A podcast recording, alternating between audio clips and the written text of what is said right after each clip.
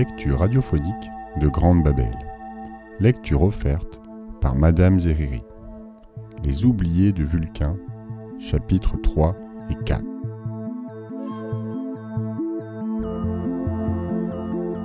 Charlet revint à lui quand la langue râpeuse d'Odilon et son museau frais se posèrent sur son cou. Il ouvrit les yeux, aspira goulûment un peu d'air et se mit aussitôt à tout sauter, à tousser. L'air était chargé de cendres et d'une odeur âcre et désagréable. Un éclat de rire retentit au-dessus de lui. Vulcain te tient Charlet se releva d'un coup et se prenant les pieds dans un amas d'objets autour de ses jambes, tituba pour mieux retomber assis. Le rire retentit à nouveau. Il était clair, léger. Charlet regardait autour de lui. Il était au milieu de la cargaison du conteneur éventré sur toute sa longueur, à flanc de montagne. Loin en bas, à ses pieds, s'étendait une vallée noyée dans le brouillard, et, en face de lui, à l'horizon, se dressait une chaîne de volcans. Mais son regard ne fit que balayer rapidement le décor, sans même prendre conscience de ce qu'il voyait. Il cherchait d'où venait le rire.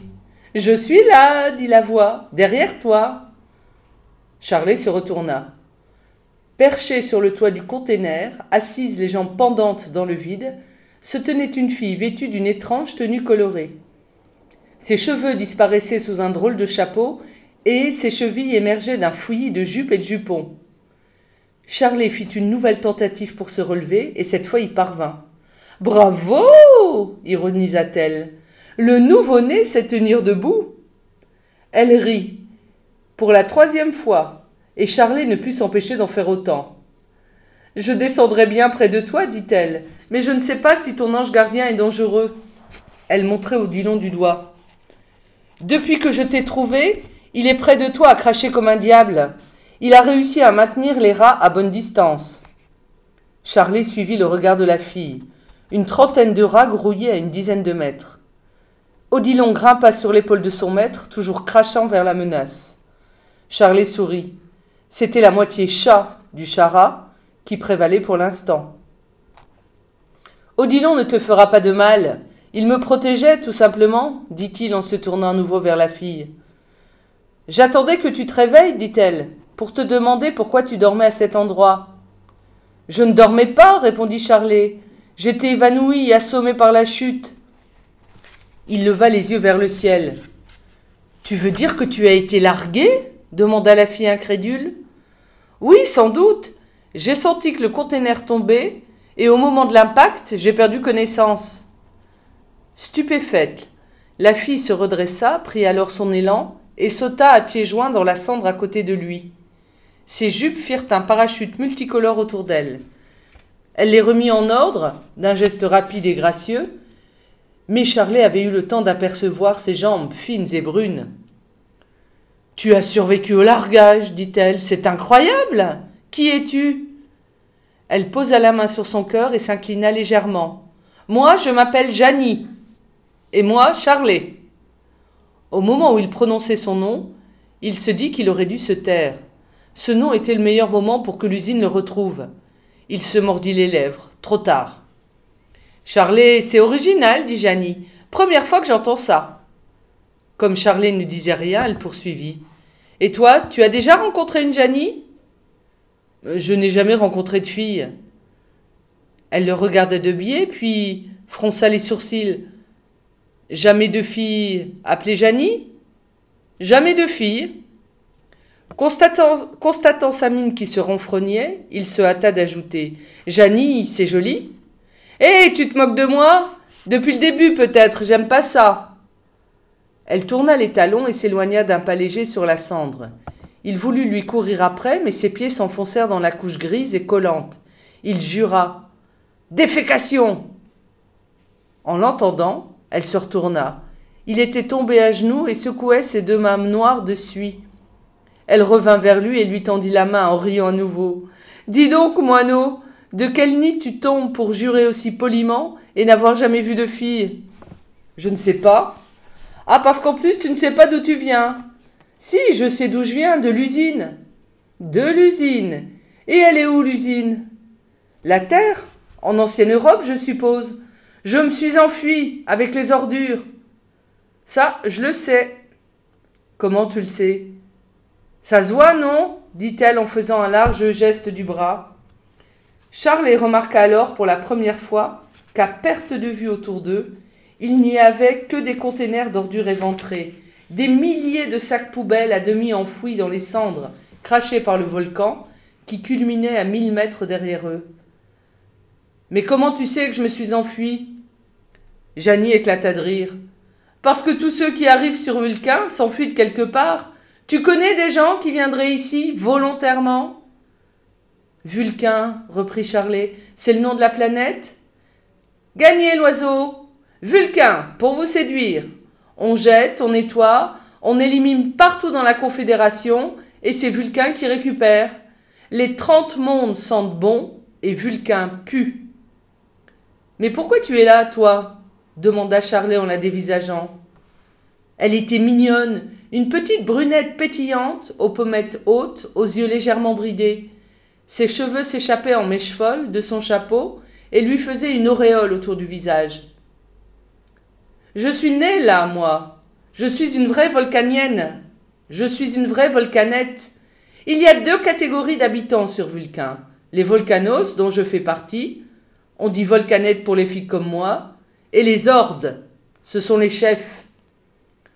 En disant cela, elle crachota en direction du ciel. Son visage prit une expression tellement dégoûtée que Charlet ne put s'empêcher de rire. Ce n'est pas drôle, protesta-t-elle. Les ordres ont, tout. L'argent, la sécurité, le matériel le plus perfectionné. Horde, ça vient d'ordure? l'interrompit Charlet. Oui, mais il voudrait bien l'oublier. Les premiers colons officiels portaient le titre pompeux d'ordureux accrédités. Quand on est dans la fange, on y reste. Leurs descendants sont devenus les hordes. Mais ils ont construit leur ville à l'abri, loin des largages et des volcans. Oh À ce propos Elle plongea sa main dans les replis de sa jupe et sortit un objet métallique qui ressemblait à une petite canne. D'un geste énergique de la main, elle secoua la chose, qui se déplia sur un bon mètre. Elle enficha la pointe dans la cendre, en pesant de tout son poids pour l'enfoncer le plus profond possible. Qu'est-ce que c'est? demanda Charlet, intrigué par tout ce manège. C'est ma sonde répondit-elle en se penchant vers le coude de métal.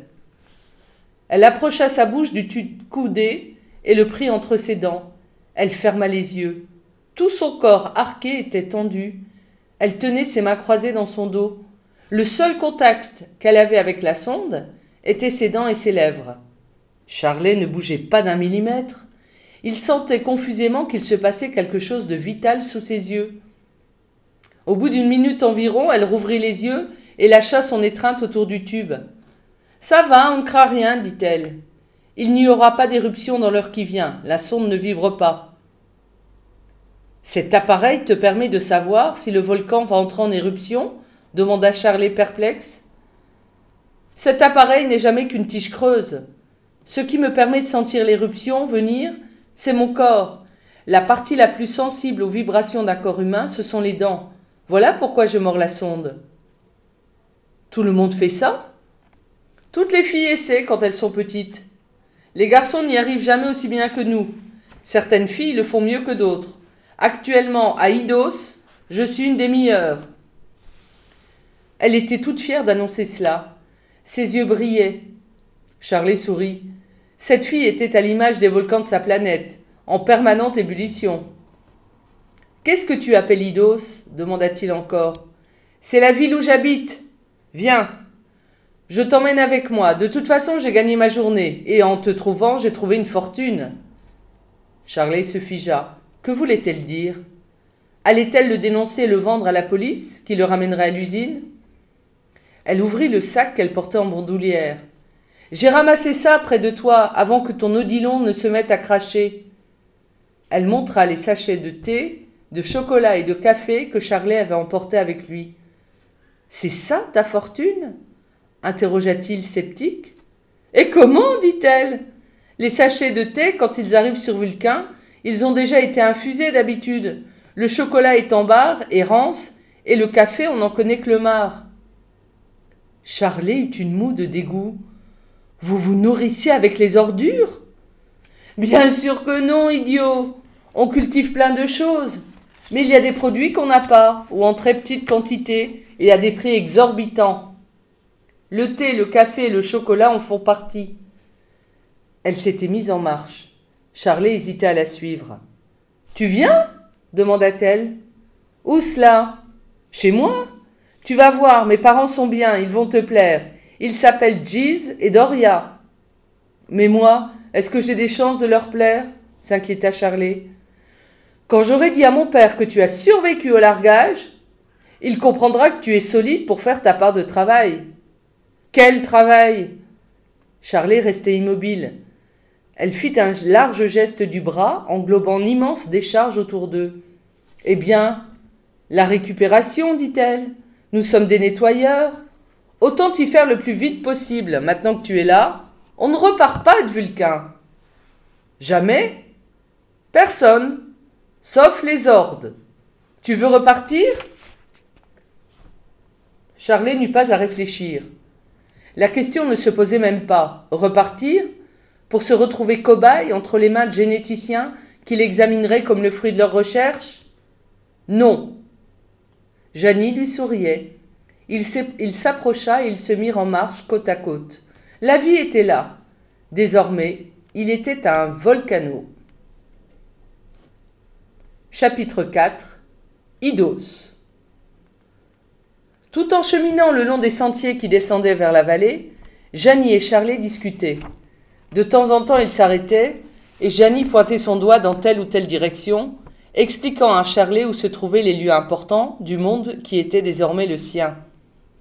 Là-bas, loin au sud, à plus de 2000 kilomètres, il y a l'île-continent d'Efa, le domaine des Ordes. Ils sont protégés au milieu de l'océan. Pourquoi? Il n'y a jamais de largage d'ordures dans la mer. La décharge, c'est bon pour nous, sur le continent. Il est grand? Janie s'arrêta, ramassa une brindille et lissa la cendre du sentier. Elle traça un cercle, un axe, et dessina un immense huit recouvrant les deux pôles et se rétrécissant à l'équateur. C'est Vulcain, dit-elle, se tournant vers Charlet qui venait de s'accroupir à côté d'elle un seul continent immense, tailladé partout par d'immenses chaînes de volcans. du bout de sa brindille, elle traçait des stries profondes en travers du 8, du nord au sud. Pour te donner une idée, nous sommes dans la chaîne du Natubo. Elle fait 3000 km de long, et il y en a des centaines comme ça. Elle continuait à creuser des scarifications dans la peau tendre de sa planète dessinée. Ce qui nous sauve, c'est l'océan. Il est immense. L'air devient respirable parce que les cendres et les gaz se dispersent dans la haute atmosphère et retombent en pluie dans la mer. Epha est là, dit-elle, en plantant sa brindille d'un geste rageur dans l'immensité lisse. Et Idos est ici. Elle se releva, tendant le bras en direction de la vallée. Mais Charlet regardait le point dessiné sur la carte.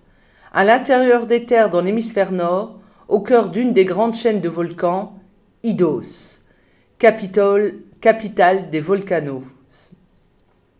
Jamais Charlet n'aurait imaginé qu'un endroit semblable puisse exister. Idos tirait son nom de la hideur et le portait bien. Les rares bâtiments construits en dur étaient en pierre volcanique, noirs, tristes, lugubres. Le seul quartier bâti était au point culminant de la ville, sur une colline au centre de la vallée. Par un absurde défi, on l'avait baptisé Clermont. En contrebas du quartier Clermont, dans la vallée, s'étendait le reste d'Idos. C'était un incroyable imbroglio de ruelles qui s'entrecroisaient sans aucune logique. On comprenait, à voir la ville depuis les hauteurs, que les quartiers s'étaient ajoutés les uns aux autres au gré des arrivants. Chacun construisait sa maison comme il pouvait en récupérant des containers. Chaque nouvelle famille s'installait à côté du dernier venu et la ville s'agrandissait ainsi, s'éloignant le plus en plus de Clermont, lançant ses tentacules en direction des quatre points cardinaux de la vallée. Les Hydosiens sont courageux, dit la jeune fille avec fierté. Ils ne craignent que les contes. Charlet interrompait la jeune fille chaque fois qu'il ne comprenait plus. Il apprit ainsi plus de vocabulaire en deux heures que dura leur descente vers Idos, que s'il avait eu droit à un cours d'adaptation linguistique par hypnose. Les containers qui tombaient du ciel quasiment sans arrêt était à la fois la bénédiction et la malédiction de Vulcain. Un conteneur qui atteignait le sol sans trop de dommages était une source. Mais s'il explosait ou perdait sa cargaison, on l'appelait une débâcle. Source ou débâcle, les containers, les containers qui tombaient sur les volcans n'étaient pas dangereux. Ce que craignaient par-dessus tout les volcanos, c'étaient les comptes. Ils nommaient ainsi les containers qui s'écrasaient sur les villes ou les villages, véritables bombes entraînant la mort des habitants au point de chute. Vous ne pouvez rien faire? demanda Charlet, effrayé par les récits dramatiques de Janie. Pas grand-chose. À Idos, les comités de quartier sont tenus de construire des abris chaque fois qu'il y a 100 habitants de plus. Mais dans, certains quartiers, les abris sont inexistants ou très vieux ou trop petits. Bref, la plupart des gens n'y descendent jamais. Et les comptes tuent chaque année un peu plus de monde. Mais vous ne pourriez pas négocier avec les pilotes pour qu'ils larguent leurs trucs ailleurs? Janie se mit à rire en hochant la tête. Les pilotes ils ne savent même pas qu'on existe. Ils se mettent en orbite haute, ouvrent leur soute et larguent. En dessous, advienne que pourra.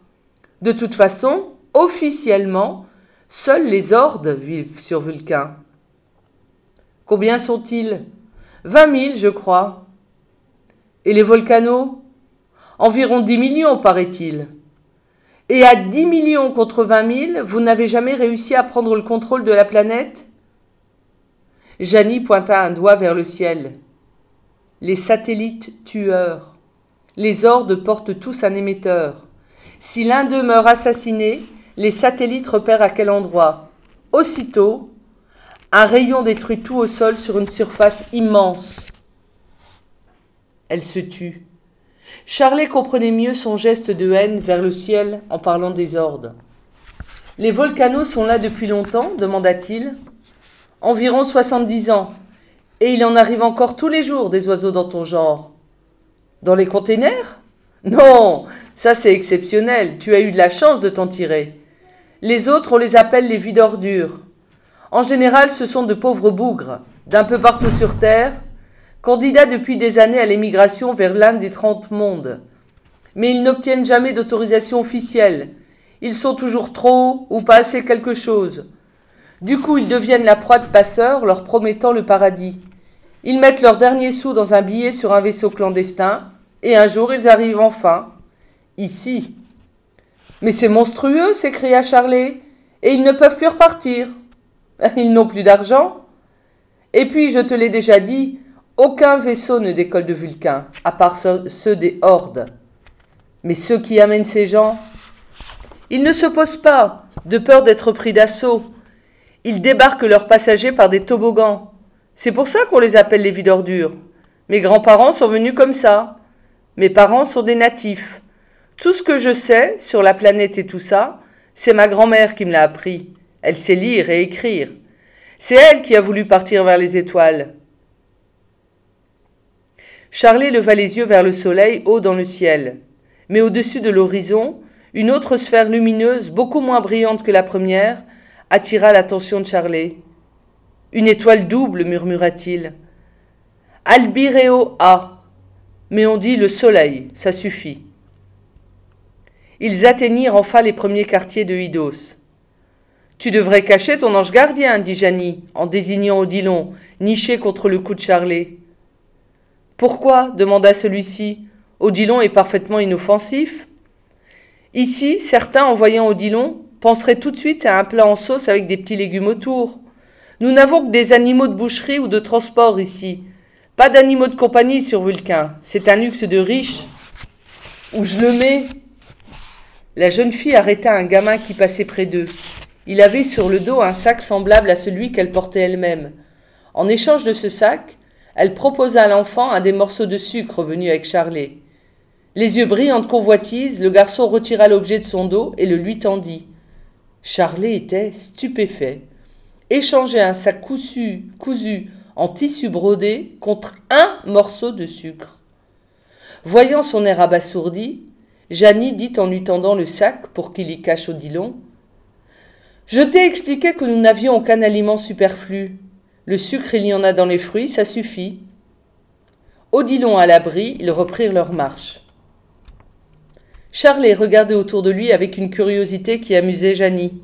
La ville lui apparaissait moins sinistre que vue des flancs du volcan.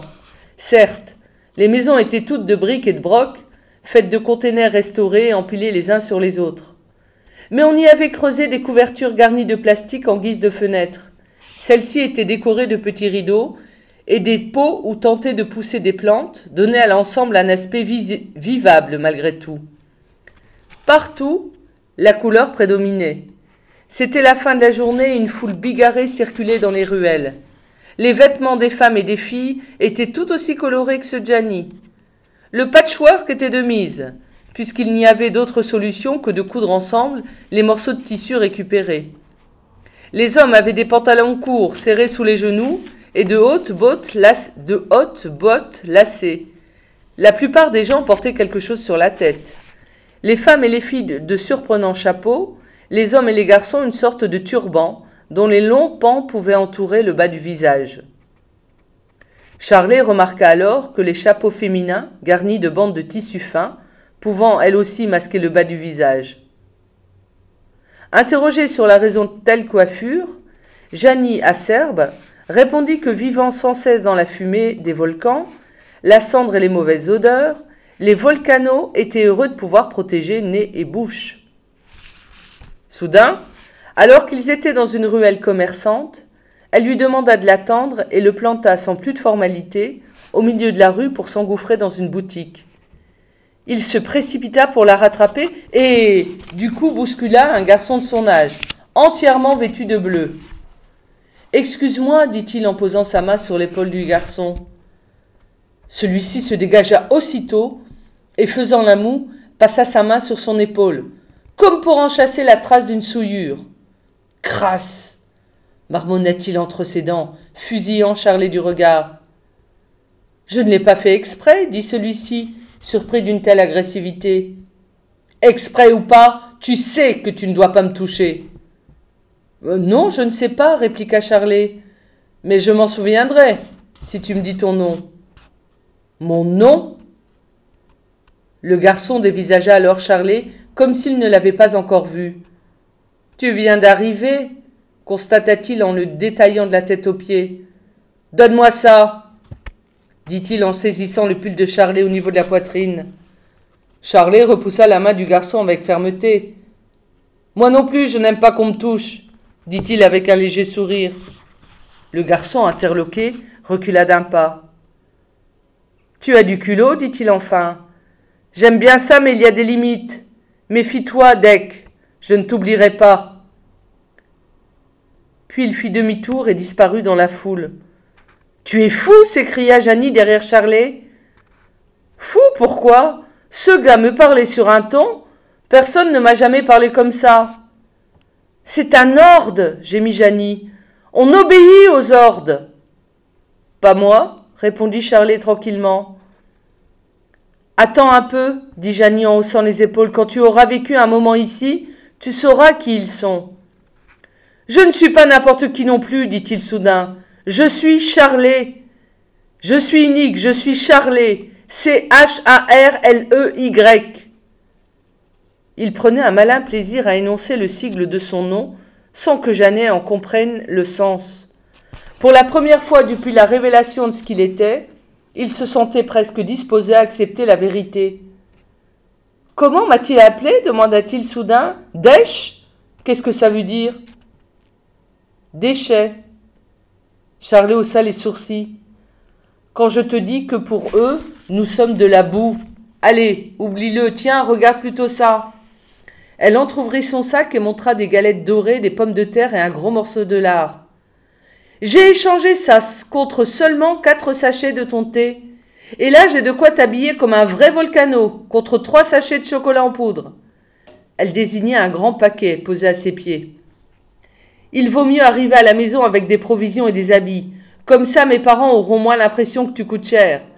Je ne te dis pas la joie de ma grand-mère quand elle va voir le café. Allez, viens, c'est tout prêt. Elle réajusta son sac, lui tendit le paquet et se dirigea vers une ruelle sur la droite. Charlet ne pouvait que la suivre. Que serait-il devenu seul dans Idos alors que la nuit commençait à tomber sur la cité des nettoyeurs?